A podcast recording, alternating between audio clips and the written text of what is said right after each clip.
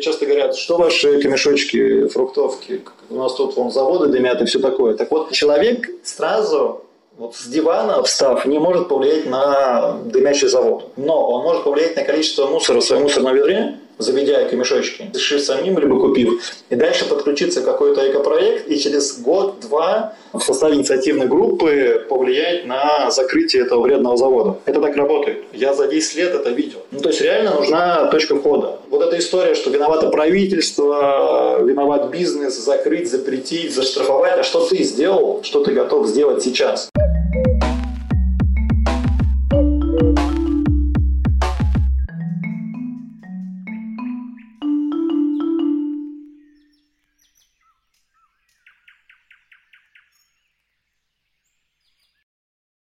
Привет! Это Лина и подкаст «Сега на эко». Совсем скоро, с 14 по 16 мая, в Казани пройдет мероприятие, посвященное городскому активизму и устойчивому развитию. Называется оно «Метап на районе», и принять участие в нем может каждый. А вот зачем это делать, расскажет его организатор в первой части этого выпуска. Еще я пригласила одного из спикеров, который на метапе выступит с лекцией «7 миллионов экологистов. Как сделать Россию экологичной». А сегодня мы с ним поговорим про экосообщество и про нетворкинг в в этой сфере. Сразу хочу предупредить, что звук у второго гостя как из бочки, но если вы хотите узнать, кто такие экологисты, что мотивирует их менять свою жизнь, как экопривычки позволяют экономить деньги и находить новых друзей, то прослушивание однозначно стоит того. Итак, спасибо партнеру подкаста компании Unilever за поддержку и встречайте организатора метапа на районе Полину Мандрик и экологиста с 11-летним опытом Романа Саблина. Привет, Полина. Привет, Роман. Привет, Лина. Привет, Лина. Мы здесь, собственно, собрались для того, чтобы обсудить предстоящее мероприятие и то, что же там будет происходить. Это метап на районе, который будет проходить в Казани с 14 по 16 мая этого года. Это платформа для встречи, обмена идеями, вдохновением для всех, кто заинтересован в активном преобразовании мира вокруг себя. Мы, как организаторы, приглашаем представителей некоммерческих организаций, волонтерских организаций, бизнеса, бизнеса провести вот эти три дня вместе. И мы предлагаем различные презентации, воркшопы, доклады экспертов э, от экологии социальных проектов. У нас запланирована панельная сессия со спикерами от бизнеса, некоммерческих организаций, по устойчивому развитию Казани. И также для всех э, участников и всех желающих, у них у всех будет возможность представить свой проект на питчинге идей, найти единомышленников и поработать над совместными инициативами в формате воркшопа. То есть мы собираем на такое мероприятие за фактически одним столом, может быть, даже спицей, очень разных людей с разным опытом и разными точками зрения. То есть активисты, малый, крупный бизнес, чиновники общаются лицом к лицу, делятся своей экспертизой, своими э, вдохновляющими кейсами, находят э, точки соприкосновения и возможных соратников. То есть для нас очень принципиальный момент, что это живая история для людей и про людей. Это не симпозиумы, не конференции, где все зачитывают доклады и расходятся, а это возможность прежде всего диалога с живыми людьми, в центре которого стоит вот, наверное, такая вот основная идея шеринга, поделиться то, чем каждый из нас в той или иной степени горит, вдохновиться друг другом и, возможно, найти какие-то точки для будущих коллабораций. И у нас тоже запланированы еще две панельные сессии. В частности, здесь у нас будет участвовать тоже немецкий эксперт Ян Кербис, который работает на стыке архитектуры, дизайна и искусства в широком смысле этого слова. Ян занимается тоже в своем роде экологизацией городских сообществ и показывает, э, как можно в широком смысле устойчиво строить, устойчиво выстраивать дизайн вещей и объектов, как из использованных материалов, использованных предметов, строить какие-то совершенно космические конструкции. Ян ездит по миру, действительно по миру в широком смысле, делится своей экспертизой, тоже с увлечением местного комьюнити и с исследованием такого местного колорита. И Казань для него тоже сейчас такая интересная точка входа, и ему было бы интересно посмотреть на то, что вообще Казань представляет собой в плане вот устойчивого строительства, экологичного строительства. И мне кажется, это тоже будет очень интересная коллаборация. Он проведет э, доклад с небольшим таким демо-воркшопом, где будет показывать, как мы по-другому можем относиться относиться к вещам с точки зрения позиций, насколько долго мне послужит та вещь, за которой я иду в магазин, что с ней произойдет после того, когда ее срок жизни подойдет к концу, как я с ней поступлю. Это такая отчасти немножко тоже философская парадигма, но по опыту организации выступлений Яна мы тоже, у нас с ним было сотрудничество в Берлине, мы делали совместный проект, и практика показывает, что тоже его вклад, его вот какой-то опыт, он часто меняет взгляд и меняет парадигму людей, которые, казалось бы, давно уже в теме. У нас, да, крутые есть эксперты из России, в частности, Роман, который подробнее расскажет чуть позже о себе. У нас есть эксперт еще один, это Сергей Карпов из таких дел, который расскажет о, в широком смысле, медиатизации социальных проектов, о том, как говорить в медиапространстве о каких-то сложных темах. Это не только экология, но это тема инклюзии, тема и вообще проблемы людей э, пожилых, проблемы людей, которые почему-то никому не нужны, и он как раз расскажет о том, как выводить в такой в медийный дискурс всю вот эту вот сложную, тяжелую проблематику и делать ее как раз не тяжелой, а делать из нее истории. Сергей продюсировал многие медиапроекты, которые, в частности, получали призы на международных фестивалях, и здесь он тоже расскажет о своем опыте. И мы рассчитываем тоже на большой вот отклик от э, казанской аудитории, от казанского комьюнити. Что произойдет после питчинга идей? В чем цель этой всей истории? Питчинг идей у нас перенесется в воскресный день, который будет проходить на платформе Мега. И у Меги есть тоже большой опыт, о котором они расскажут, в частности, на панельной сессии, о том, как как раз вот из таких инициатив могут вырастать действительно из такого диалога, где все поговорили о чем-то, о чем-то прекрасном, э, вроде бы нащупались какие-то точки соприкосновения, а как вот с этого потом развиваются дальнейшие идеи. Когда люди садятся и уже не просто делятся какими-то эмоциями и какими-то своими кейсами, но действительно садятся и вместе думают в сторону проектов. Здесь вот как раз у Меги большой опыт по проведению таких историй, и в в частности, когда они придумали инициативу, такой соревновательный сбор мусора между университетами, там установили контейнеры тоже, и университет, который в итоге победит, да, в, в этом деле и будет наиболее продуктивным в плане сортировки и сбора мусора, они получат от э, Меги такой вот в подарок коворкинг в университете. И это как раз такой пример инициативы, как инициативы сверху, снизу могут так вот встречаться, и какая-то история из них действительно на уровне проекта реализовывалась. Тоже на какой-то вот из встреч встреч. Люди от некоммерческого сектора, люди от университетов, люди из медиа, они просто вот так вот встретились, услышали друг друга и придумали вот такую штуку, и она закрутилась. И мы хотим, чтобы тоже вот как раз воскресный день, он у нас здесь обозначен, вот такой пункт программы «Кофейный штурм». За таким кофейным бранчем мы обсудили возможные как раз вот инициативы на предмет их, скажем так, жизнеспособности, и уже вот вместе тоже вот в формате мастер-майндов могли докрутить и понять, какие, возможно, следующие шаги, каких ресурсов здесь не хватает, каких стейкхолдеров возможно сюда подключить и подтянуть. Ну, то есть мы здесь будем помогать как организаторы людям подключаться и замыкаться друг на друга, да, использовать силу нетворкинга, силу комьюнити и, опять-таки, опыт, э, который уже был по реализации тех или иных проектов. То есть здесь мы как организаторы даем возможность для максимального диалога, для максимальной самопрезентации и будем помогать э, в воркшопном формате выйти на возможные проектные идеи. Почему именно Казань? Чья это инициатива? Проект вообще проходит в рамках года Германии в России. Вот Германия в России идет в 2020-2021 году, и он рассчитан на то, чтобы делать вообще германо-российское партнерство, немецкую культуру, возможно, да, там интересные кейсы взаимодействия между Германией и Россией видимыми, и показывать, что вот этот опыт взаимодействия на разных уровнях, на уровне культуры, на уровне низовых каких-то инициатив, на всяких, в общем, уровнях, он обогащающий для обеих сторон. Мы, как э, организаторы э, с большим опытом, наша компания Hire Арт-бюро уже больше 13 лет организует разные культурные, социальные, культурные мероприятия в международном контексте. Нам было интересно посмотреть, а что можно вот делать такого интересного в духе года Германии и где. У нас было много инициатив уже по России, конечно же. В Казани мы первый раз, и нам было интересно прийти в новый город, но нам хотелось, да, чтобы мы здесь были таким в роли вот разбивающего шарика, что ли, вот в бильярде, то есть где уже достаточный уровень, скажем так, пассионарности, заряженности комьюнити, где действительно уже что-то такое интересно происходит, много инициатив, и мы стали просто смотреть, а что вообще где есть. И Казань нам показалась очень интересной, что действительно тема экологии, она на слуху. Там много разных инициатив на разных уровнях тоже реализуется. И что самое тоже нам ценное и важное, что действительно есть связи как горизонтальные, так и вертикальные, что есть разные форматы диалога. И, в принципе, есть такая тоже какая-то традиция и опыт, и привычка для стейкхолдеров встречаться, разговаривать друг с другом. Но нам хотелось сделать это вот как раз вот раскрутить вот такой вот формат, да, человеческого общения, человеческих встреч и собрать действительно вот такую очень широкую, разношерстную аудиторию от чиновников до волонтеров-активистов самого разного бизнеса и дать всем вот возможность вдохновиться, поделиться и в конечном счете, да, получить какую-то вот тоже вот выгоду от этого взаимодействия. То есть Казань нам показалась уже достаточно заряженной в этом плане сама по себе как город, как комьюнити, и нам показалось, что вот будет действительно классно прийти и вот замутить такой вот метап на районе с пиццей, с музыкантами, с тем, чтобы мы все вот как-то вот классно провели время с пользой.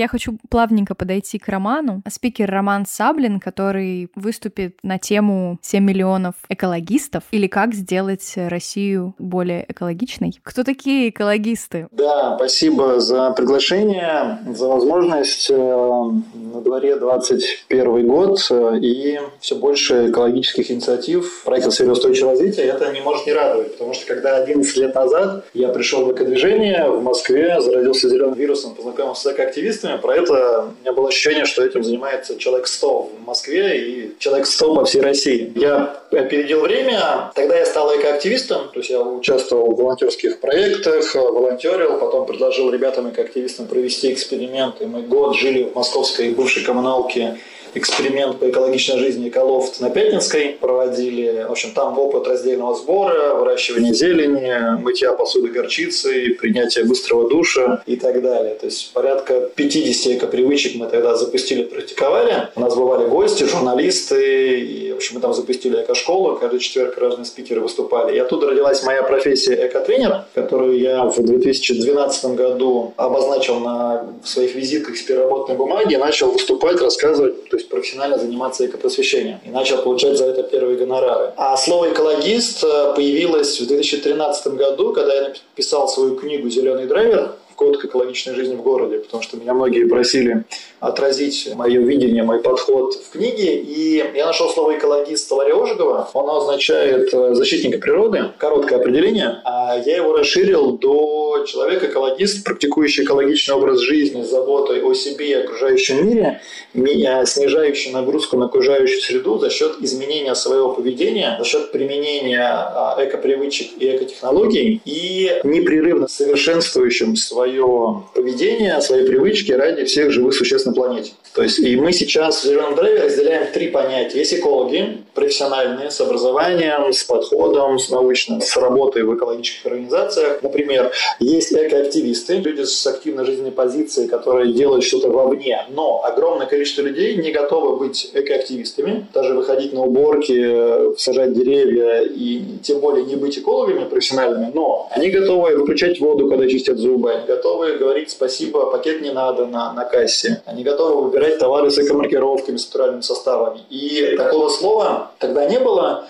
и я это слово начал использовать. Поэтому экологисты это люди, да, которые, если коротко, практикуют экологичный образ жизни. Их можно еще назвать осознанными потребителями, вдумчивыми покупателями, исследователями, но это, это шире. И здорово, когда экологист становится еще и экоактивистом. И наоборот. Далеко не все экоактивисты, например, задумываются о составах продуктов, которые они покупают. Они чаще задумываются о виде упаковки, да, чтобы она была перерабатываемая. Но про составы, про экомаркировки ну, зачастую не задумываются. Это тоже важная часть. Поэтому мы вот в нашей онлайн-школе экологистов в Зеленом Драйве выделяем 16 направлений экологизации жизни. Даже ваши домашние животные могут быть э, экологистами.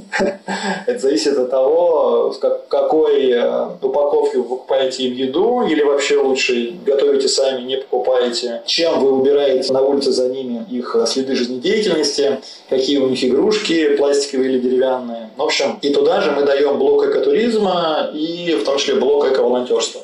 Роман, хорошо, мы поняли, кто такие экологисты. Спасибо. Но как э, экологисты могут повлиять на а, ситуацию с окружающей средой в целом? Это, да, хороший вопрос. Он часто возникает, мне его задают. И понятно, что когда ты сидишь дома на диванчике и там заказываешь экопродукты, выключаешь воду, когда чистишь зубы, практикуешь раздельный сбор, у тебя там экологичные моющие средства, экологичная косметика, как это влияет на ситуацию в мире. Помимо того, что я нашел слово экологист, я нашел еще, когда писал книгу, закон автосинхронизации. Он еще называется эффект сотой обезьяны. Это то, что 5% людей с общими ценностями, с общими паттернами поведения в каком-то обществе, сообществе, запускает необратимые изменения внутри этого сообщества. И оттуда родилась моя личная миссия, и миссия сейчас нашей команды «Зеленого драйвера» — это собрать сообщество из 5% экологистов в каждой стране мира. И это люди, которые влияют, а, на бизнес, Потому что, ну вот по моим субъективным ощущениям, у нас в России уже порядка 2-3 миллионов экологистов. Люди, которые применяют некоторые экопривычки, ориентируются на выбор а, товаров с экологическими характеристиками, практикуют раздельный сбор, практикуют энерговодосбережение, интересуются экотуризмом, участвуют в эко-волонтерских акциях. И, ну, в том числе сейчас э, те же торговые сети, тот же X5 Retail и Магнит, они делают, например, большое количество экологичных э, проектов в рамках устойчивого развития, на их полках появляется все больше товаров с эко-характеристиками, с эко-маркировками, и в том числе большее количество эко-инициатив. Например, тот же сбор э, зубных щеток в переработку, которую перекресток делает вместе со сплатом. И там есть э, скидки и прочее, то есть это влияет на продажи. То есть мы, как потребители, осознанные потребители, рассерженные потребители, есть такое понятие, влияем на бизнес, чтобы он давал нам больше товаров с эко-характеристиками и эко-инициатив. Это одна история. Ну и согласитесь, несколько миллионов человек – это хорошая аудитория, в том, в том числе для экологичных брендов, для производителей натуральной косметики, которые в России уже более 100 из них э, там треть сертифицирована экомаркировками российскими и зарубежными. На производство товаров э, питания, в общем, органические фермеры и так далее. То есть это все работает, это все развивается. Последние три года очень бурно, несмотря на все препятствия, пандемию и так далее. И это одна история, то есть бизнес более оперативно реагирует. А вторая часть – это государство. Государство, видя, что количество людей, интересующихся эко-тематикой, растет, оно тоже начинает, ну, это же все мониторится, и, соответственно, принимаются изменения законодательства, идет мусорная реформа сейчас в России, криво-косо идет, принят законопроект об органическом сельском хозяйстве, и теперь на продукты питания нельзя писать органик, если нет э, российской маркировки, либо независимой зарубежной. И на местных муниципальных уровнях принимаются законодательные подвижки. Понятно, что есть другая сторона. Есть э, продвижение мусоросжигания, есть э, изменения в законодательстве по заповедникам, по природным территориям, которые позволяют их вывозить из оборота и что-то там строить. Но при этом количество позитивных изменений, оно тоже растет. И влияние людей на решение по тому же Куштау горы и по Шиханам в Башкирстане и по Архангельске по Шиесу, то, что все это остановилось. То есть люди могут влиять. Моя задача, личная миссия, это чтобы количество таких осознанных людей с эко-привычками становилось все больше, Тогда они влияют на свой бизнес, они несут это в офис, внедряют зеленый офис, они запускают свои экопроекты, свои экобизнесы. И это все в итоге влияет на государство. Мы таким образом запускаем изменения снизу, про что мы сегодня говорили, про низовые инициативы. Стыкуем активистов с бизнесом, с государством и будем надеяться, из этого вырастет что-то большое.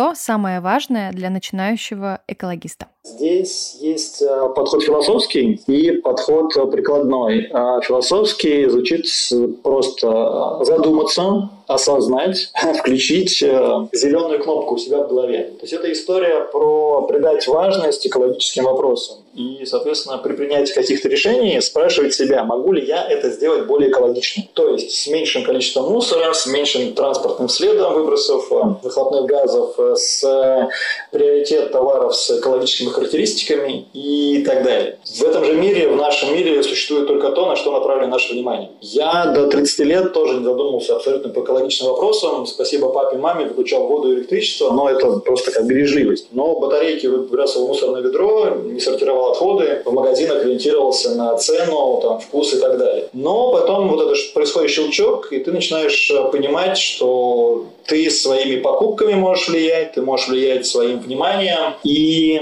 здесь э, из базовых э, привычек экологистов, что можно сделать, ну, обычно в России много вопросов вызывает э, мусор. можете начать с этого, снижать количество мусора, практиковать подход Zero Waste, ноль отходов, ноль потерь, без фанатизма постепенно. И, например, начать практиковать раздельный сбор отходов, узнать, э, что рядом с вами можно сдавать в контейнер или пункты приема, и сразу просто вызвать экотакси, экомобиль и сдать туда 5, 10, 20 фракций отходов. Ну, то есть, и здесь очень важно не начинать сразу собирать 30 фракций, не заваливать балкон, начинать с чего-то одного, двух, трех. В этом смысле 100 экологистов, сдающих хотя бы пластиковые бутылки, более эффективны, чем один, сдающий 50 видов отходов. Потому что каждый из этих 100 своим личным примером вдохновляет других, кто приходит к нему и говорит, о, прикольно, а куда, чего, мы тоже хотим. Но дальше, когда вы начинаете практиковать раздельный сбор отходов, возникает логичный вопрос, что некоторые виды э,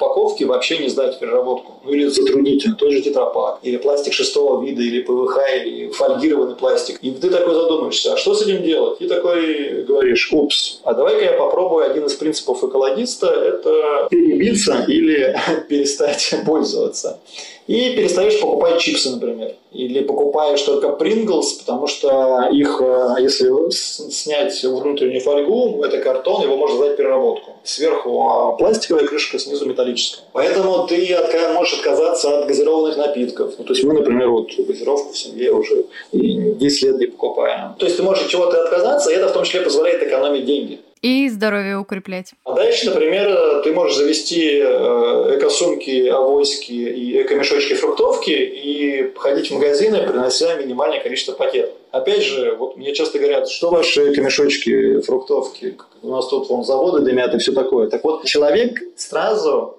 вот с дивана, встав, не может повлиять на дымящий завод. Но он может повлиять на количество мусора в своем мусорном ведре, заведя эко-мешочки, решив самим, либо купив, и дальше подключиться к какой-то экопроект, и через год-два в составе инициативной группы повлиять на закрытие этого вредного завода. Это так работает. Я за 10 лет это видел. Ну, то есть реально нужна точка входа. Вот эта история, что виновато правительство, виноват бизнес, закрыть, запретить, заштрафовать, а что ты сделал, что ты готов сделать сейчас? То есть, начиная с малого, можно идти дальше. Поэтому я говорю, ребят, если вы, у вас есть силы строить, силы, деньги, желание строить свой мусороперерабатывающий завод, пожалуйста, не практикуйте РСО, ничего не занимайтесь, вот вам будет э, индульгенция на все ваши дела. Или если вы в Госдуме продвинете законопроект о запрете ограничения одноразового пластика. Ну, либо что-то такое большое глобальное сделайте, пожалуйста.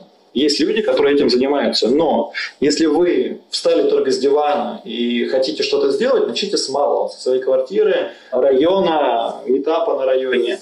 В Казани в этом смысле, да, интересный город. Я там не был ни разу, я объехал всю Россию, от Сахалина вот до, до Москвы, еще до Калининграда добраться. В Казани не был. Поэтому посмотрим, пообщаемся и э, как бы еще раз усилим это сообщество и будем делать и Казань, и Россию, и весь мир, всю планету Земля более экологичной.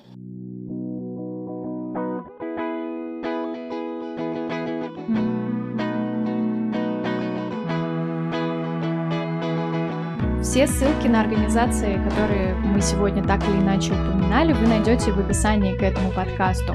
Спасибо, что были сегодня со мной. Не забывайте подписываться на подкаст Сега на Эко, рассказывайте о нем друзьям. Дальше будет только интереснее.